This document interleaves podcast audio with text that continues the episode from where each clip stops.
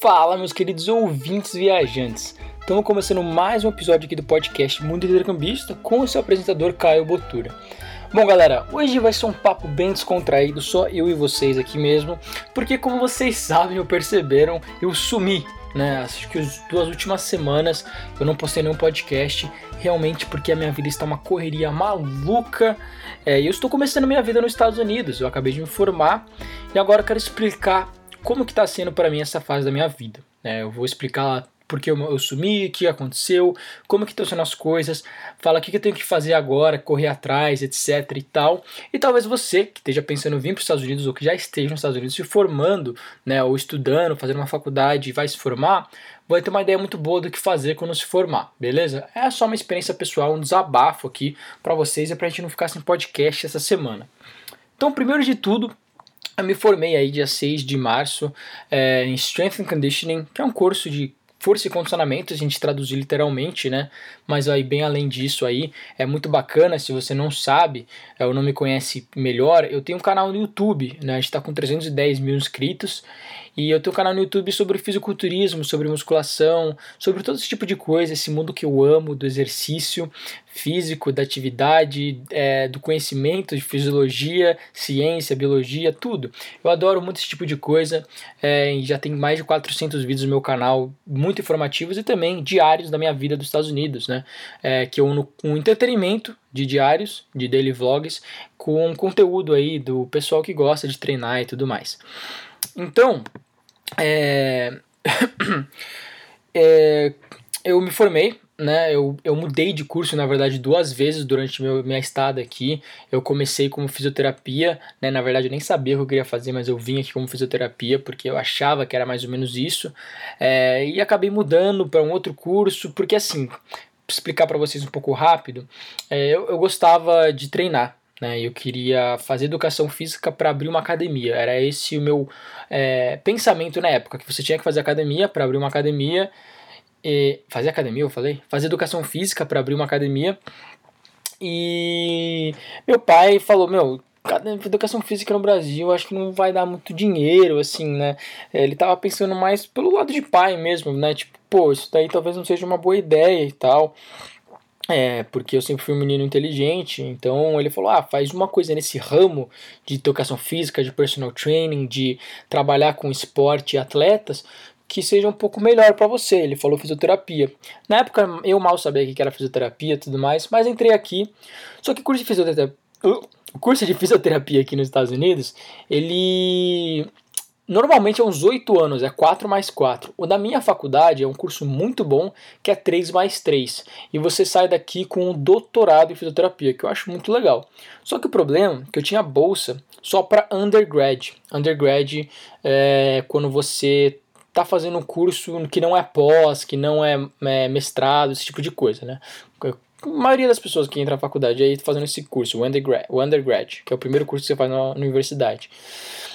E então eu só teria bolsa para três anos, né? E depois mais três. Eu falei, putz, cara, é, é, seis anos pagando faculdade nos Estados Unidos. É, é, um custo muito alto, né? Eu não vou conseguir completar isso.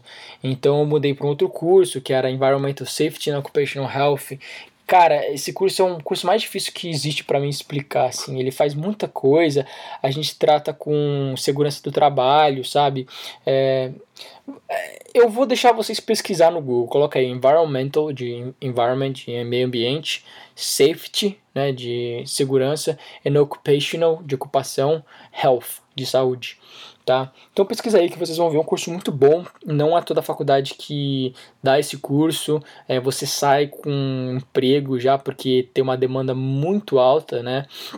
É, é bem legal. Eu estava indo muito bem nesse curso, só que eu não me encontrei ali, sabe? Eu não conseguia me ver fazendo isso pro resto da vida. Eu me sentia.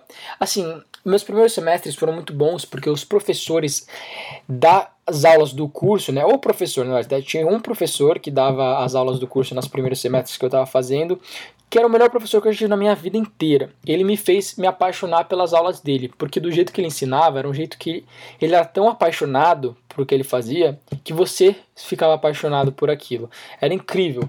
É, eu tive uma aula de lei do meio ambiente, né, leis, é, uma aula de direito direito ambiental, sei lá como é que se fala em português, direito do meio ambiente, que eu fui muito bem, eu fui o melhor da classe numa aula de direito em inglês, que nem é minha língua nativa. Eu mandei super bem, adorei. E uma coisa que nunca na minha vida achei que eu ia gostar, né? Que é um negócio bem burocrático e tal e é, é, que falam que é a aula mais difícil do curso toda. Só que nos Estados Unidos você não faz só a aula do seu curso, né? Você faz as Gen Eds e Electives. As Gen Eds são simplesmente as a é, educação geral, né? Você faz artes, histórias, humanidades. Você escolhe umas aulas aí de educação geral que você tem que fazer, que todos os alunos têm que fazer. Tem que ter crédito, né? Então eu estava fazendo todo esse tipo de aula junto e as aulas do curso daqueles semestres ali no comecinho eram com ele né? E eu gostei muito. Só que depois, quando eu mandei para os outros professores, eu comecei a ver que aquele curso era muito chato. Era muito chato, eu não gostava daquilo, eu queria, eu contava os minutos para ir embora da aula. Era uma coisa de louco. E meu canal do YouTube estava dando certo, né? Eu comecei a ganhar um pouco de dinheiro com isso. Eu falei, pô, olha só, o meu hobby que eu amo tanto está me dando mais dinheiro do que esse curso aqui agora, né? E se eu levar isso mais a sério e conseguir credenciais nesse ramo, pode ser que eu faça mais dinheiro ainda. Ou seja, pode ser que eu consiga viver dessa minha paixão que hoje é só um hobby, né? É, então eu mudei de curso, foi uma conversa bem longa com meus pais e tudo mais, mudei para Strength Conditioning. Então apenas por um ano e meio eu cursei Strength Conditioning, mas fiquei quatro anos na, nas faculdades dos Estados Unidos no total. E me formei nisso e também um Associate's Degree, que é um abaixo do, bachar, do bacharelado, né, que eu ganhei o Bachelor's né, em Strength Conditioning e o Associates em Personal Training. E é isso aí, mais ou menos. Então eu tenho dois diplomas, me formei agora e começa, agora começa a vida. Né? Agora eu tenho que me encontrar aí na vida. Então o que acontece com uma pessoa quando ela se forma nos Estados Unidos, né? um, um estudante internacional? Bom, o seu visto de estudante vai se expirar, né? vai vencer. E isso é normal. Você pode ficar nos Estados Unidos com o visto vencido, né? Porque o visto você tem que olhar para ele como uma chave de entrada para os Estados Unidos. Né? Você usa essa chave para entrar, mas você não precisa usar uma chave para sair. Você sai de boa. Né, você pode ficar quanto tempo você quiser, mas você sai de boa. É, o problema é na hora de voltar. Se eu saísse do, dos Estados Unidos hoje e quisesse voltar, eu ia ter problemas. Eu ia ter que querer renovar o visto. Ia ser um pouco difícil para mim se eu não tivesse nada aqui nos Estados Unidos para conseguir renovar o visto, certo? Se eu não fosse voltar para estudar de novo ou se eu não tivesse meu OPT aprovado, esse tipo de coisa. Então, nesse momento, eu estou esperando meu OPT ser aprovado, né, que demora um pouco, esse ano aí eles estão com os atrasos e tudo mais. E o que, que é o OPT? O OPT é uma licença que o governo dos Estados Unidos dá para os estudantes internacionais para trabalharem por 12 meses nos Estados Unidos. Então, de, do dia que você se forma, eu me formei dia maio 6. A partir desse dia, você tem 60 dias, tá? Para começar, é isso, peraí, você imagina, fevereiro, março, abril, maio, Uh, junho. É, tá. então você tem 60 dias para começar o OPT. Então vamos dizer assim, eu me formei dia maio 6, então 60 dias, na verdade é, é, maio, é dia 3 de maio que, que eles falam a minha data oficial de terminar o curso, né? Que acho que são a data final de aulas, né? Que as aulas acabam. Depois desse, depois desse dia, você tem 60 dias para poder começar o OPT. Ou seja, eu posso começar no dia seguinte, que não é uma boa ideia, porque você tem 12 meses de extensão. Então, quanto mais para frente você jogar esse dia, né, mais para frente você, mais tempo você vai conseguir ficar nos Estados Unidos. Então eu joguei o meu lá pro último, que seria 3 de julho. Então eu começo o meu PT dia 3 de julho e eu tenho até dia 3 de julho de 2018 para ficar nos Estados Unidos com esse negócio de trabalho. O PT aí tem várias regrinhas, várias coisas que a gente pode falar sobre ele, né? É, você tem a, a data para você aplicar para o PT, acho que são também 60 dias antes do término das suas aulas, do seu curso. Então seria 60 dias antes desse dia 3 de maio. Aí você pode aplicar e pode demorar até 3 meses, né? 3, 4 meses para ser aprovado. Então por isso que você tem que querer fazer essa aplicação o mais rápido possível para você receber essa aprovação quando você for aprovado ou um pouquinho depois, para logo depois você começar seu OPT ali na data certa e tudo mais, né? Um monte de coisas de burocracia. Até mesmo, na verdade, eles deixam você fazer essa aplicação do OPT, né, nesse dia que você iria começar entre aspas. Então pensa comigo aqui, ó. É, eu poderia começar a fazer a aplicação do PT, a minha última data para fazer essa aplicação é 3 de julho, como eu falei que é minha data de começar o APT. O problema é que se eu aplicar dia 3 de julho, todos esses dias que eu estou esperando a aplicação ficar pronta e ser aprovada, vamos dizer que são dois meses, esses dois meses vai contar como meu OPT, ou seja, vão ser dois meses que eu fiquei nos Estados Unidos é, desempregado. Por quê? Porque eles te dão três meses de desemprego né? Então você só vai poder ter mais um mês de desemprego. O que, que, que eu estou falando desse desemprego? Como eu falei novamente, o OPT é uma licença para você trabalhar por 12 meses nos Estados Unidos. Só que desses 12 meses você pode trocar de empresas que você trabalha quantas vezes você quiser, você pode trabalhar para 10 empresas, você pode ficar uma semana em uma empresa e depois mudar, isso não importa. Só que você não pode ficar mais que 3 meses. Eu posso estar enganado aqui, pode ser 6, eu não sei, é, é, um, é um número até grande. Mas você pode ficar 3 meses desempregado, ou seja, sem trabalhar. Então eu posso trabalhar por, vamos dizer, 6 meses, depois ficar 3 meses sem fazer nada, desempregado, e depois achar outro emprego e ficar o resto do meu PT assim, entendeu? É mais ou menos isso. O problema de você deixar a, a aplicação lá para depois é que você vai começar a usar esse dia de desemprego logo de cara por você não ter outra opção, porque o seu PT não está pronto. E isso é porque você não pode, em hipótese alguma, tá, começar a trabalhar antes de você ter essa aprovação do PT. É, tem, tem vários problemas que acontecem com estudantes internacionais, porque assim, no seu visto de estudante, o F1, você não pode trabalhar.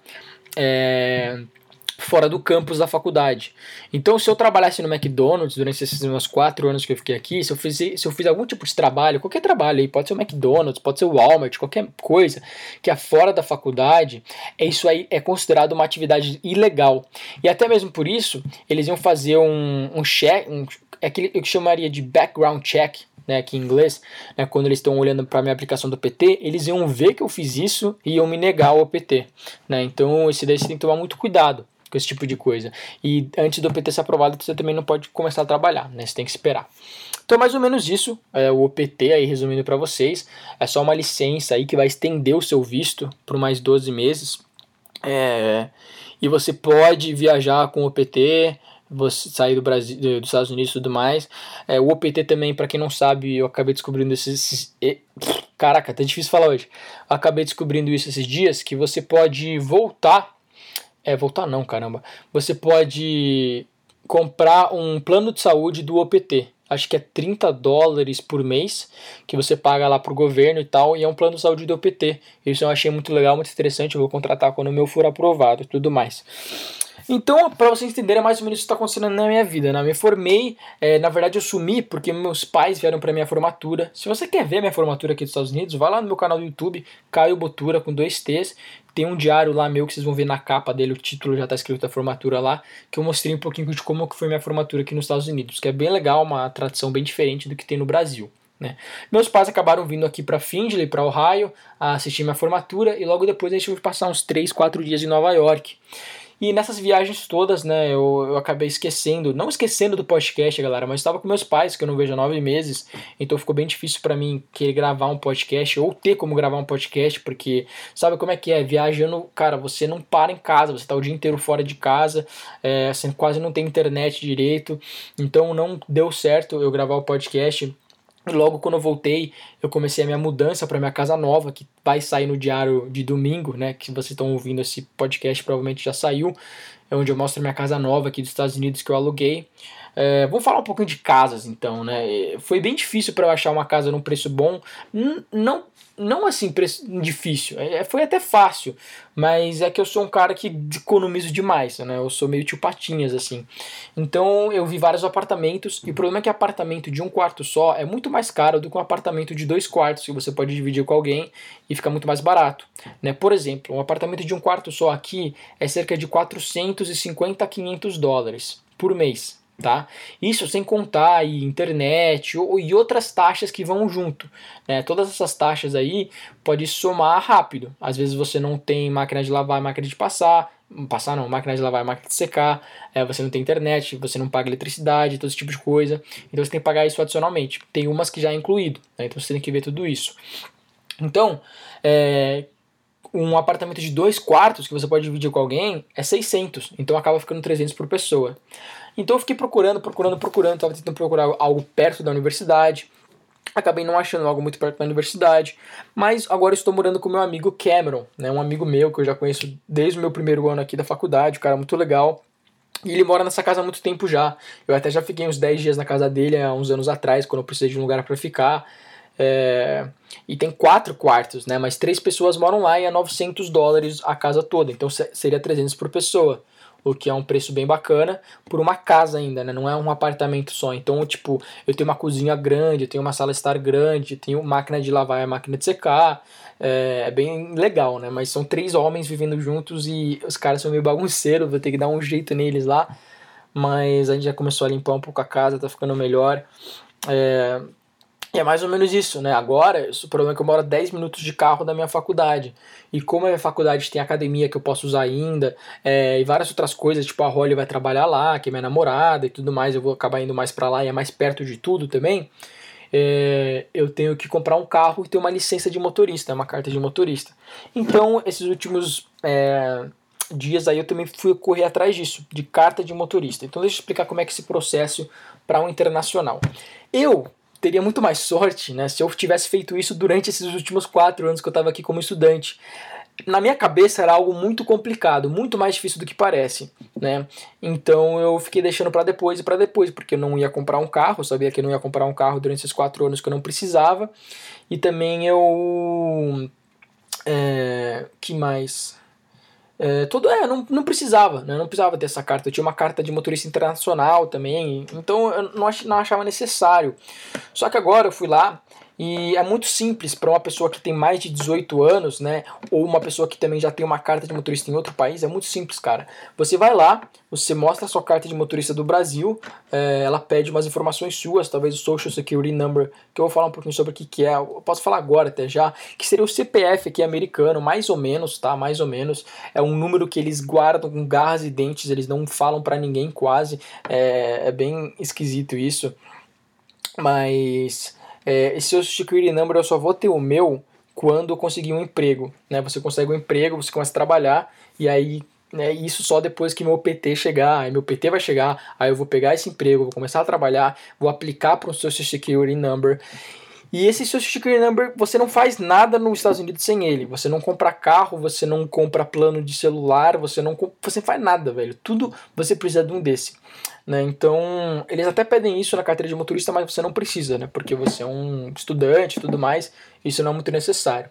Então, eles pedem umas informações suas lá, tal, bate uma fotinho sua e você faz o teste é, teórico ali na hora cara. Eu, eu, cheguei lá, a mulher pediu o meu nome, pá, pá, pá. Falou, ah, senta ali naquele computador e faz o teste teórico. São 40 perguntas, múltipla escolha. Se você acertar 30, você passa, né? Se você acertar as primeiras 30, você já passa, não precisa terminar. Só que se você errar 11, você também é, não, já reprovou, né? Se errar 11, reprovou. O que acontecer primeiro? Passar 30, acertar 30 ou errar 11. Cara, e assim, as leis dos Estados Unidos do trânsito são um pouquinho diferentes do que a do, do Brasil. E até, não é nem isso, né? Mas, tipo, tem leis aí no Brasil, às vezes uma placa, uma coisa ali, que a gente nem lembra direito como é que é, como que funciona. É, e faz quatro anos que eu não dirijo. Então eu sentei lá, eu falei, caramba, nem sabia que isso faz isso agora, né? A mulher já falou, senta lá e faz. É, aí eu errei a primeira questão já. Nossa, mano, gelei. Falei, puta, ferrou, já era, vou reprovar, não sei o que. É, tinha umas perguntas, tipo assim, qual que é a profundidade do pneu legalizado, a mínima profundidade do pneu requerida pelo governo de Ohio, um negócio assim, mano, um bagulho meio bizarro. É, mas eu passei, mano, passei, acertei 30, errei 6, acho. Não foi uma performance muito boa, porque também tem umas múltiplas escolhas que assim, tem três respostas certas, né? Mas eles querem a mais certa. É, mas foi de boa, não há nada para se preocupar também. Se você pegar um, a booklet, né? Tipo a apostilinha lá que eles têm e ler no dia anterior, você passa tranquilamente. Eu passei ali no susto de boa também.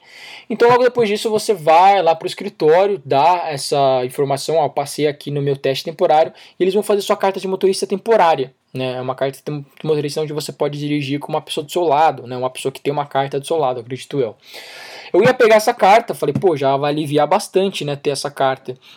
Só que eles queriam pediram o um negócio do OPT, como o meu OPT não está aprovado ainda, eles pediram tipo assim, ah, você tem que ter começado a trabalhar já, a gente tem que ter uma carta da em sua empresa falando que você está trabalhando, alguma coisa do tipo. Eu falei, caramba, mano, é, é muito saco, velho. Eu, eu passei o dia inteiro no Detran fazendo esse negócio outro dia lá. E foi um saco, porque eu não tenho isso ainda, meu PT não foi aprovado e nem começou meu período de OPT. Então vou ter que esperar bastante tempo aí, mas pelo menos já passei no, no teste teórico. Né? O que acontece? Depois do teste teórico, para as pessoas que já têm 21 anos, já têm essa carta de motorista em outro país, simplesmente quando você estiver pronto, pode ser no mesmo dia, pode ser no mesmo dia. Você passou o teórico, pegou essa carta temporária, você pode já marcar uma prova prática. E a prova prática é muito fácil. Tem a parte normal, que você dirige lá pela cidade normal. E depois tem o teste de, teste de manobra, né, que a gente chama aqui de maneuverability. A maneuverability, mano, é muito tosco, velho. Vocês vão dar risada. Eu não sei como é eu vou explicar aqui pro podcast, mas simplesmente é você andar com o carro para frente. É, e aí, é, é, assim, tem três. Tem, tem dois cones que você passa entre eles, e depois tem três cones. Desses três cones, pensa, né, tipo assim, a direita e a esquerda, né? Você passa no meio dos dois da direita ou no meio dos dois da esquerda, sendo que o do meio faz essa divisão entre os, os dois. Eu acho que deu para entender, não sei. É, e o cara, o seu, o, seu, o seu professor lá, qualquer coisa, o instrutor, vai falar direita ou esquerda. Então, se ele falar direita, você tem que passar entre os meio, o, no meio dos dois da direita e esquerda no meio da esquerda. E depois você tem que fazer o mesmo percurso de ré. Você volta de ré pelos cones que você passou da direita e depois de ré pelo cone dos primeiros dois cones, né? Então simplesmente é dar ré com o carro, né? entre dois cones, é dar ré entre dois cones mais ou menos. Então eu tenho que passar isso depois é, para conseguir minha carteira de motorista normal. Então, acho que foi mais ou menos isso pro podcast de hoje, galera. É, eu falei bastante, eu espero que eu tenha explicado alguma coisa direito, que vocês tenham entendido alguma coisa que eu expliquei. Me desculpe se não ficou muito claro. É, eu queria postar logo esse podcast aí, porque eu sei que eu tô atrasado, tô demorado, não sei o que. Mas é isso aí. Se você gostou do podcast, se você gostou da minha voz escrota falando aqui por 20 minutos, é, vá no iTunes, dá 5 estrelas de avaliação no podcast, porque isso ajuda muito o podcast a crescer, cara. Vocês não têm ideia. É, a gente sempre fica nos top 10 quando eu posto no podcast, eu acho isso muito bacana. E então faça isso lá por mim, por favor. E também seria muito legal se você desse um curtir na nossa página do Facebook. Tá tudo no link na descrição, até mesmo o link do Padrim. O Padrim você vai lá e se você quiser me doar um real para eu comprar uma bala, seria muito bacana, velho. Não tem nenhum doador ainda, não tem nenhum, ninguém que faz o Padrim. Então, para vocês podem ver, eu não ganho nenhum centavo fazendo esse podcast. Mas eu faço com o maior prazer do mundo, tá? Eu gosto aí de, de falar, de conversar, eu sou um falador. Então é isso aí, tamo junto. Espero continuar postando podcast aí pra vocês, próxima semana, é, sem erro, beleza? É isso aí, abração, vejo vocês na próxima semana e tchau!